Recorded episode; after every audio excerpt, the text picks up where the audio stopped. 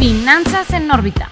¿Qué onda? ¿Cómo están? Bienvenidos a un nuevo episodio más de Finanzas en órbita. Dani, ¿cómo te encuentras el día de hoy? Hola Rafa, súper, súper bien. ¿Y tú cómo has estado? Un gusto saludarte de nuevo. También muy bien, muchas gracias. Y pues muy contento de que tengamos este eh, episodio especial donde vamos a tener una dinámica diferente. En esta ocasión vamos a analizar a fondo, a profundidad, una empresa en este caso será Six Flags, que realmente pues es representativa del verano y bueno, al menos yo ahorita me contarás tú, pero he pasado momentos muy padres en algunos de estos parques.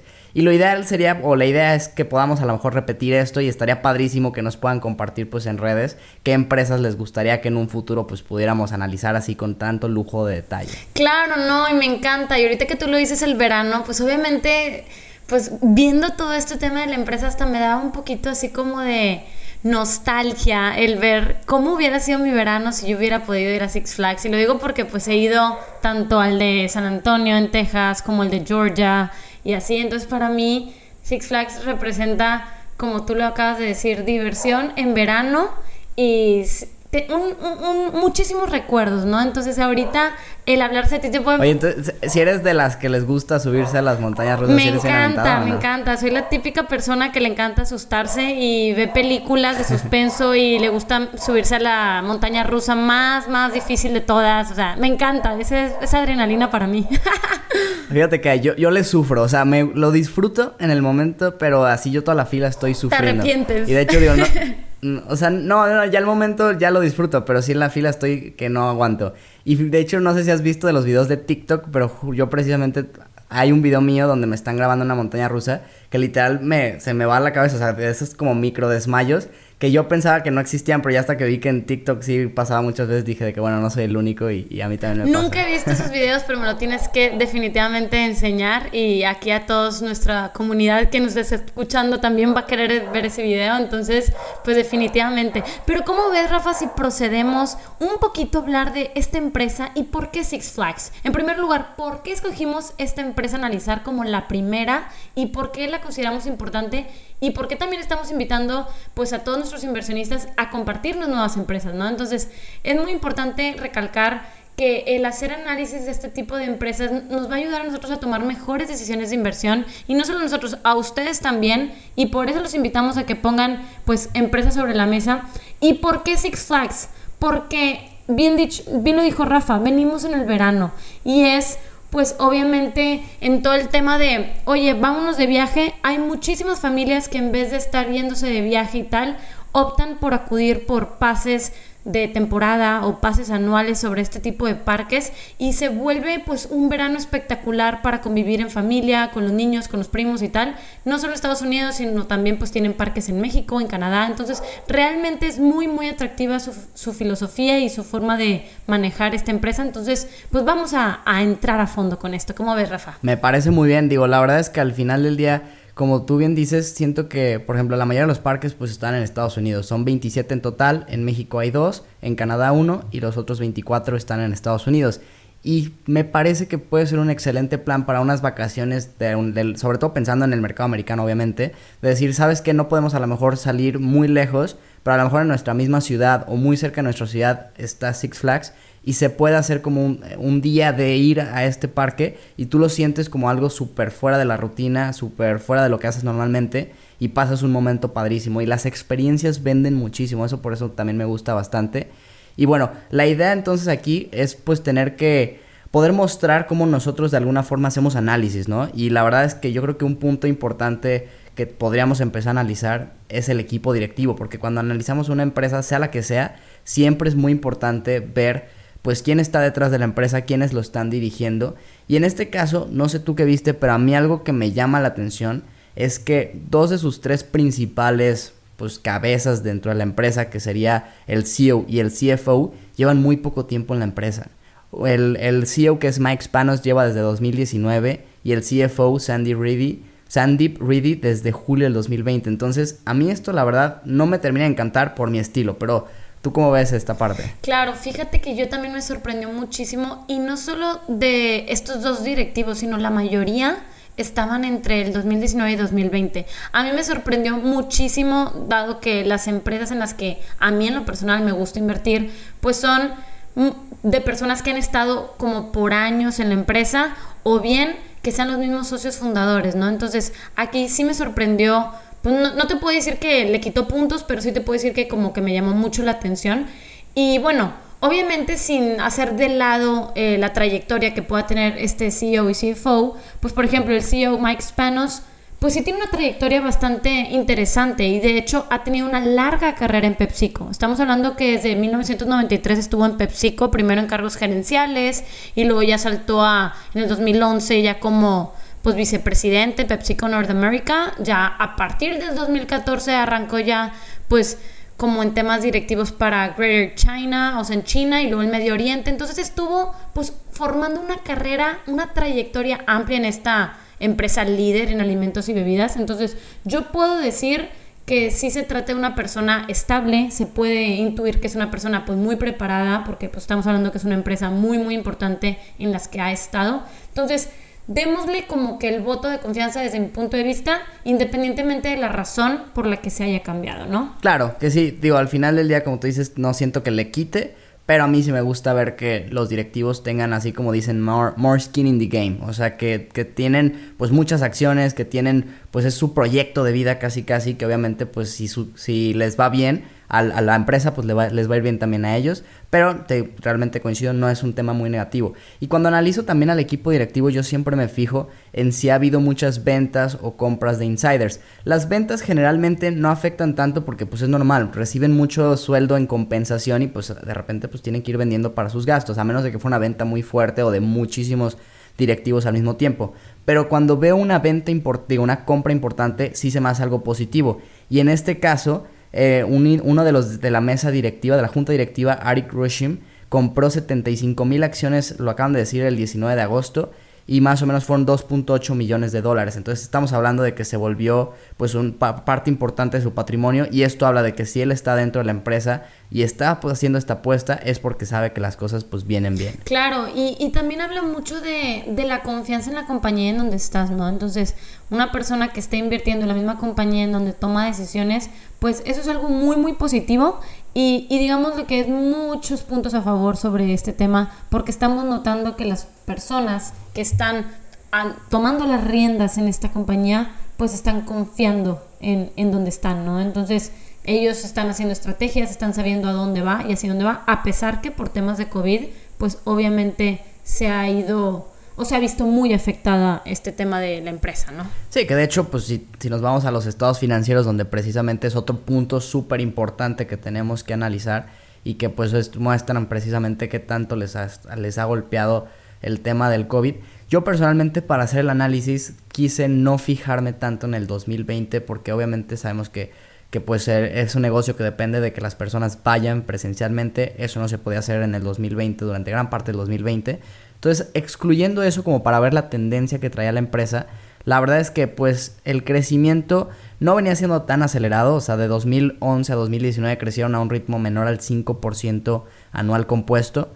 Y, pero sus utilidades por acción sí crecieron a un 10% durante los últimos 6 años. Entonces, esto obviamente impulsado por recompras de acciones, por mejorar un poco los márgenes operativos. Entonces, que eso al final del día, cuando ya tenemos una empresa que no está creciendo tan rápido, es lo que buscamos. Que idealmente se puedan volver cada vez más eficientes para que de alguna forma el, el beneficio final del accionista pues sí crezca. Claro, y fíjate que a mí viendo, hablando de este tema de, pues, de los estados financieros, a mí también me llamó la atención pues como su modelo, ¿no? O sea, o las el origen de esas ventas, ¿no? Y precisamente, pues obviamente es la, admisión al parque, también todo el tema de comida o pues productos que compras dentro de ahí como souvenirs y tal.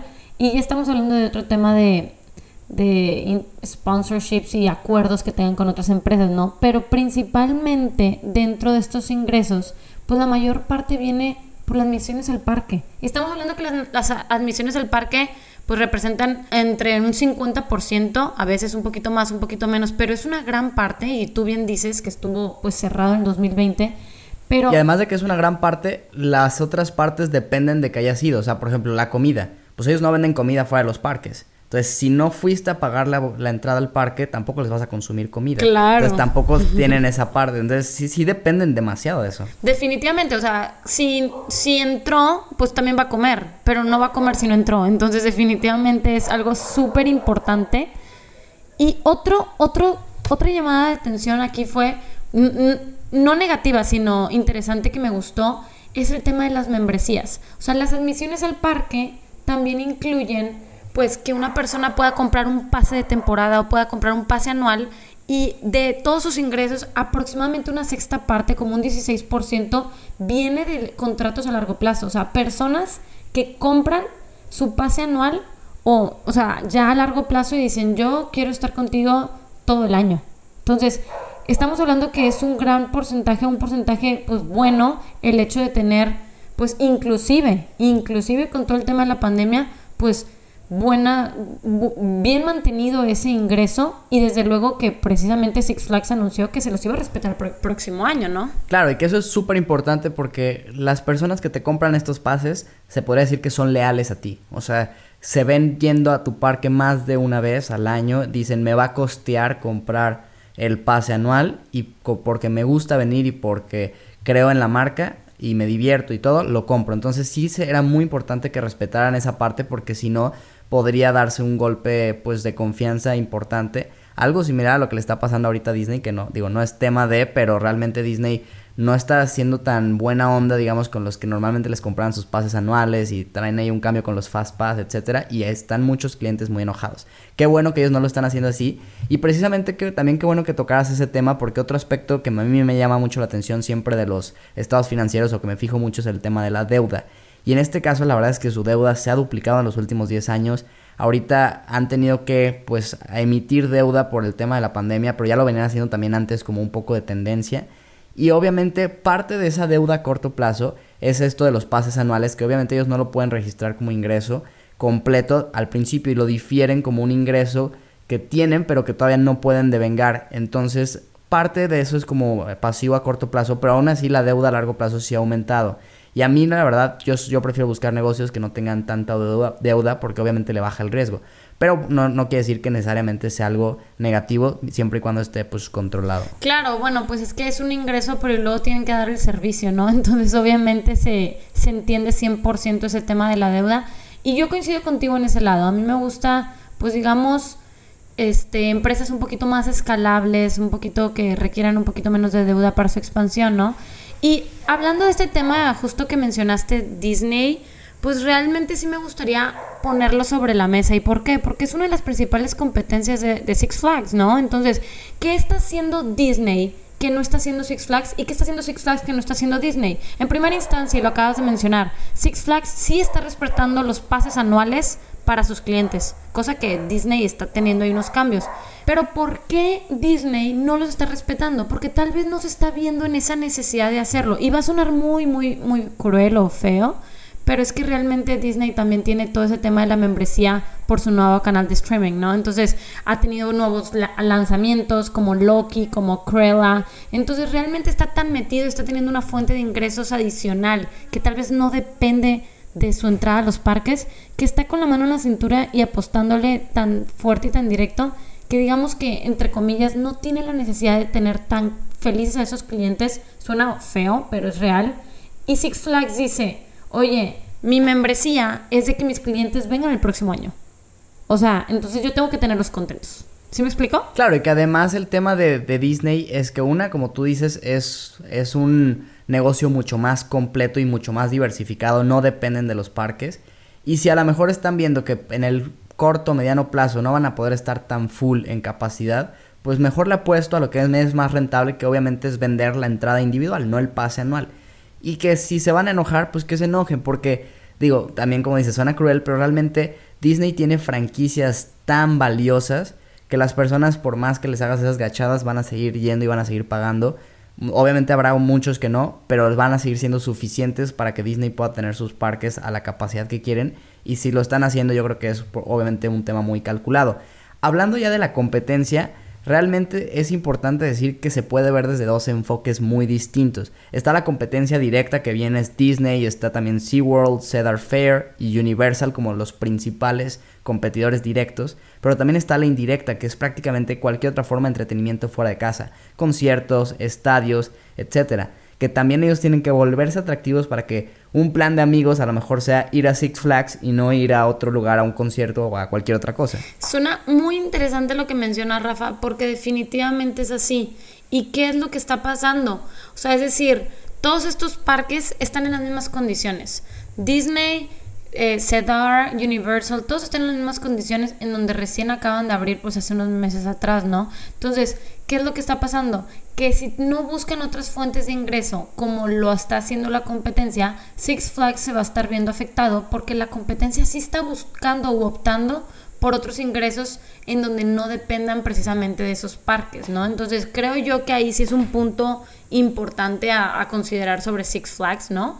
Este, pero respecto a la competencia indirecta, ¿qué tendrían que estar haciendo para llamar la atención y decir, oye, en vez de estarme yendo yo a un concierto, ¿por qué voy a preferir irme a Six Flags? ¿O qué ventajas o qué innovación pueden empezar a implementar para estar atrayendo digámoslo así, no sé, estoy pensando en voz alta, traer el concierto a Six Flags, ¿no? O sea, es decir, puedes pasar año nuevo ahí, puedes hacer tantas cosas que realmente considero que pueden estar siendo positivo, pero es el tema de la pandemia lo que sí los está deteniendo y ahí sí les atribuyo que son las empresas pues bastante afectadas. Sí, no, definitivamente son muy afectados y, y sí han hecho ese tema de conciertos y sí buscan como generar esa parte de que si tú vas hoy a Six Flags y regresas en una semana, Van a ser quizás los mismos juegos, pero no va a ser necesariamente la misma experiencia, porque va a haber algunas cosas que cambiaron. Y eso es, ese cambio es muy importante, que también implica un gasto, una inversión más fuerte, porque de hecho suelen rotar de, de repente entre ciertos parques atracciones como para que pues los que van cerquita de la, de la zona pues puedan ver algo nuevo. Y obviamente pues todo esto tiene un costo. Pero también la realidad es que pasando, por ejemplo, un poco al tema de las ventajas competitivas, que también es algo que siempre se tiene que analizar cuando vas a invertir en un negocio, algo muy importante que tienen en general estas, eh, las cuatro empresas que mencionamos de parques temáticos, es que es muy costoso poner uno. De hecho, eh, los de Six Flags en su reporte anual han dicho que más o menos costaría unos 500, 700 millones de dólares poner un parque como el de ellos tardarían más o menos cuatro años y además estaría la limitante de que es muy difícil ya en, ciertas ciudades encontrar como un terreno para que puedan hacerlo que obviamente tenga una buena ubicación. Entonces toda esta combinación de factores hace que sea como un pequeño monopolio en ciertos lugares. Obviamente están el típico California, Orlando, que son como las dos venues con más parques y que ahí quizás sí es, se van a poder seguir abriendo más. Pero en ciudades quizás más pequeñas o no tan turísticas desde ese punto de vista de ir a parques, no te van a llegar a abrir un parque al lado, una porque no está el terreno, dos porque a lo mejor para una inversión tan fuerte no hay tanto mercado para que llegue la competencia. Entonces, si tú ya estás establecido ahí, ya digamos que tienes un pequeño monopolio y eso se me hace muy atractivo. Claro, y mira, aunque realmente se pudiera decir que es casi el mismo cliente, porque sí, son parques de diversiones, yo me atrevo a decir que una de las ventajas competitivas de Six Flags es que se autonombra como un parque de diversiones regional. ¿A qué estamos hablando con regional? A que realmente no es como tipo Disney que te tienes que ir a Orlando o a Los Ángeles y tal, sino que él mismo se está poniendo en ciudades estratégicas que sean, pues, digamos así, locales o por región, que se, que se podría decir que es el más grande del mundo en, en enfoque regional, ¿no? Entonces, ¿por qué? qué? ¿Qué dolor está satisfaciendo? Y yo ahí digo que si realmente es muy estratégico en la forma de atacar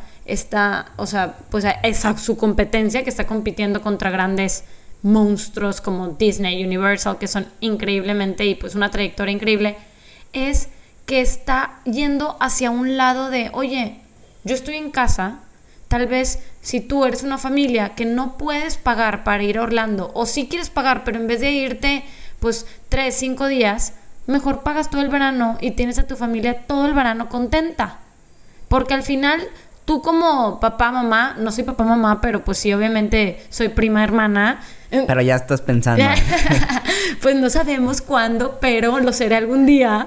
Y, y a lo que voy, es que estamos viendo como, pues, a ver, tú tienes que ubicar tu dinero estratégico. Y como papá, mamá, tú vas a pensar, oye, tener a mis hijos en el verano todo el tiempo contentos o los voy a tener solamente cinco días. Entonces Six Flags está viendo eso. ¿Sí me explico? Y eso yo lo considero una ventaja competitiva porque, pues, no tienes que pagar hotel. O sea, vives en casa.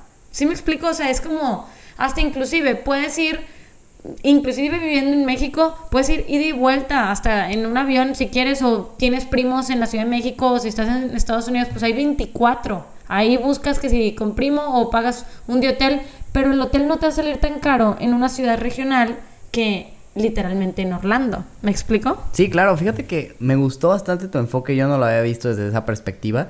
O sea, sí lo había pensado en el sentido de que obviamente atacan como a, a la parte de los que viven en las ciudades, pero no había visto ese enfoque de que una persona pudiera decir, de tener una semana en Disney a mi familia, a tenerlos todo el verano, prefiero todo el verano, aunque sea en mi ciudad, ¿no? Entonces, eso creo que sí es algo valiosísimo. Y digo, para concluir esta parte de, de las ventajas competitivas, yo sí podría también decir que si se analiza más a detalle, podríamos quizás encontrar que las propiedades donde tienen sus parques son sumamente valiosas y no lo reflejan sus estados eh, financieros por la depreciación que ha habido. Entonces también podría ser parte, podría en algún punto verse el enfoque de que es una empresa como Asset Value, que tiene escondido mucho valor detrás de esas propiedades, que quizás no ahorita porque no planean venderlo, pero en algún futuro podrían lucrar muchísimo, la empresa podría valer por sí sola mucho, simplemente por esos terrenos donde están puestos los parques. Y bueno, pues en el tema también de, de hacia dónde van, que también eso siempre es súper importante al momento de analizar una empresa, oye, puede que ahorita esté muy bien, pero si no están caminando en el camino o en el sentido correcto, pues el, por más que vayan muy bien, podría desaparecer y lo hemos visto en la historia con muchísimas empresas que estando en la cima caen.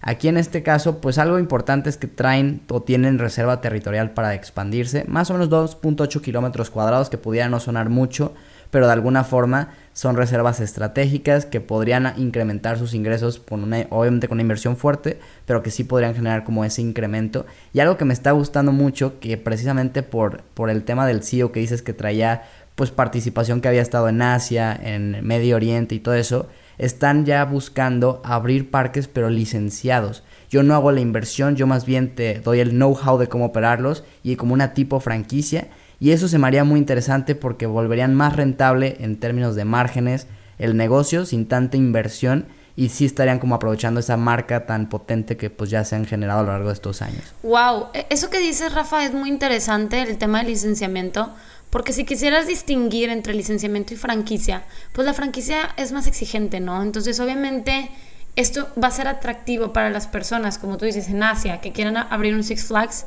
que digan, oye, no es franquicia, es licenciamiento. O sea, estoy representando o estoy por medio de la marca, pero no, no va a importar, digámoslo así, si me está dando la pizza con tres peperonis que con dos, simplemente es alimentos. ¿Me explico? Entonces ese tipo de reglamento se vuelve muchísimo más flexible y fácil de implementar y, me gustó, me gustó esos planes de expansión, porque tal vez ellos no estarían haciendo la inversión inicial, sino la persona que se esté asociando con ellos, ¿no? Entonces lo vuelve un, un cuanto muy estratégico y así sí le doy un punto muy, muy positivo y muy a favor a Six Flags en ese caso. pues ya hablando de, puntos, a ver, ¿tú cómo, cómo verías a, la empresa? ¿Cómo la calificas? ¿Cuál es tu conclusión personal sobre la misma? Mira, en primera instancia es muy difícil, es muy difícil, Rafa, porque es que yo estoy muy casada con el tema digital, ¿no? Entonces, obviamente, está un poquito sesgado mi, pues, mi criterio o tal vez mi perspectiva. Pero tiene muchas cosas positivas. En primera instancia, una diferenciación que yo le, reconozco bastante. Y esa diferenciación estamos hablando en que es un parque regional. O sea, está atacando dolores específicos y forma de atacar esto es, no voy a, yo tal vez no voy a ser como Disney porque Disney es un monstruo, pero sí soy capaz de estar atacando a los clientes que Disney no está teniendo y ahí hay un nicho muy, muy interesante. Número dos, me gusta la trayectoria de Mike Spanos a pesar de que no lleve mucho tiempo en la compañía, pues el pertenecer a una compañía como PepsiCo lo vuelve bastante positivo porque es una compañía pues muy reconocida que estoy segura que muchos de sus contactos o muchas de sus estrategias pues no se están contraponiendo, ¿no? O sea, puede irlas implementando y arrancando, ¿no? Número tres, a pesar de que sus ingresos pues cayeron un 75% por todo el tema del COVID, yo realmente veo que se ha mantenido, inclusive han aumentado los contratos a largo plazo. Entonces, esos contratos a largo plazo, bueno, realmente disminuyeron en un total por el hecho de que pues se cerraron los parques, pero más bien están respetando que el siguiente año vayan a acudir a esos clientes. Y eso es una empresa que está comprometida con su cliente. Y eso me gusta mucho. Y número 5, pues bien lo dijimos, el tema de que realmente está haciendo algo para el futuro y esa expansión de licenciamiento me gustó mucho y es un punto muy positivo. En cuanto a los lados negativos que no me gustaron demasiado, pues se podría decir que el giro está muy muy segmentado a que una persona tenga que estar yendo a su parque. Yo realmente le tendría o le, le apostaría a que en vez de estarse expandiendo, Six Flags esté buscando nuevas formas de, de entretenimiento digital. Eso yo sí lo considero como un super pero y a mí como inversionista no, me encanta demasiado. Y, y pues número dos es prácticamente ese tema, la tecnología. Yo creo que hay otras compañías, por ejemplo, como Disney, que está con todo el tema de sus membresías, Universal, con otro, otros pasos que que Six Flags no está yéndose por ahí y me preocupa. ¿Tú qué opinas, Rafa? Pues mira, yo realmente me, mantengo neutral sobre esta acción, o sea, ni creo que, diría no me gusta, no, no, no es una empresa en la que no invertiría, pero tampoco es una empresa en la que invertiría ahorita. Como tal, la empresa me gusta, veo que tiene un MOAT considerable, una ventaja competitiva buena por el tema que dijimos o que expresé durante el capítulo. Entonces esa parte sí me gusta. Coincido contigo con el tema de la digitalización, creo que no están haciendo lo suficiente. El tema de la deuda elevada se me hace un riesgo que yo sí considero.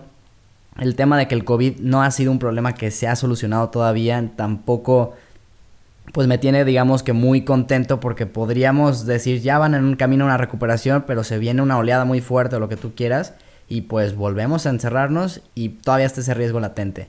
El tema de la evaluación a mí ahorita se me hace algo elevada, al menos por múltiplos comparables, pues estamos viendo que ahorita están en 46 veces sus beneficios a futuro en la medida de non-gap, cuando su promedio es 25 veces. Aún así, yo le veo un precio objetivo a dos años y cachito, o sea, para finales del 2023, de 62 dólares, que sí pudiera dar un upside de más o menos un 45%, pero por los riesgos que yo te digo que si se materializan, no creo que este rendimiento se dé, yo no, no, veo el rendimiento beneficio tan atractivo en estos momentos. Entonces mi conclusión sería, me gusta la empresa, no es mi super hit, o sea, preferiría la verdad mil veces Disney, pero de alguna forma creo que sí pues una empresa que tiene valor Solo ahorita el precio actual yo no le, no le entraría, vaya. Coincido contigo, Rafa, y, y, realmente es esto, o sea, esta es la dinámica y este es el criterio que no todas las empresas que analicemos deban de ser de nuestro agrado,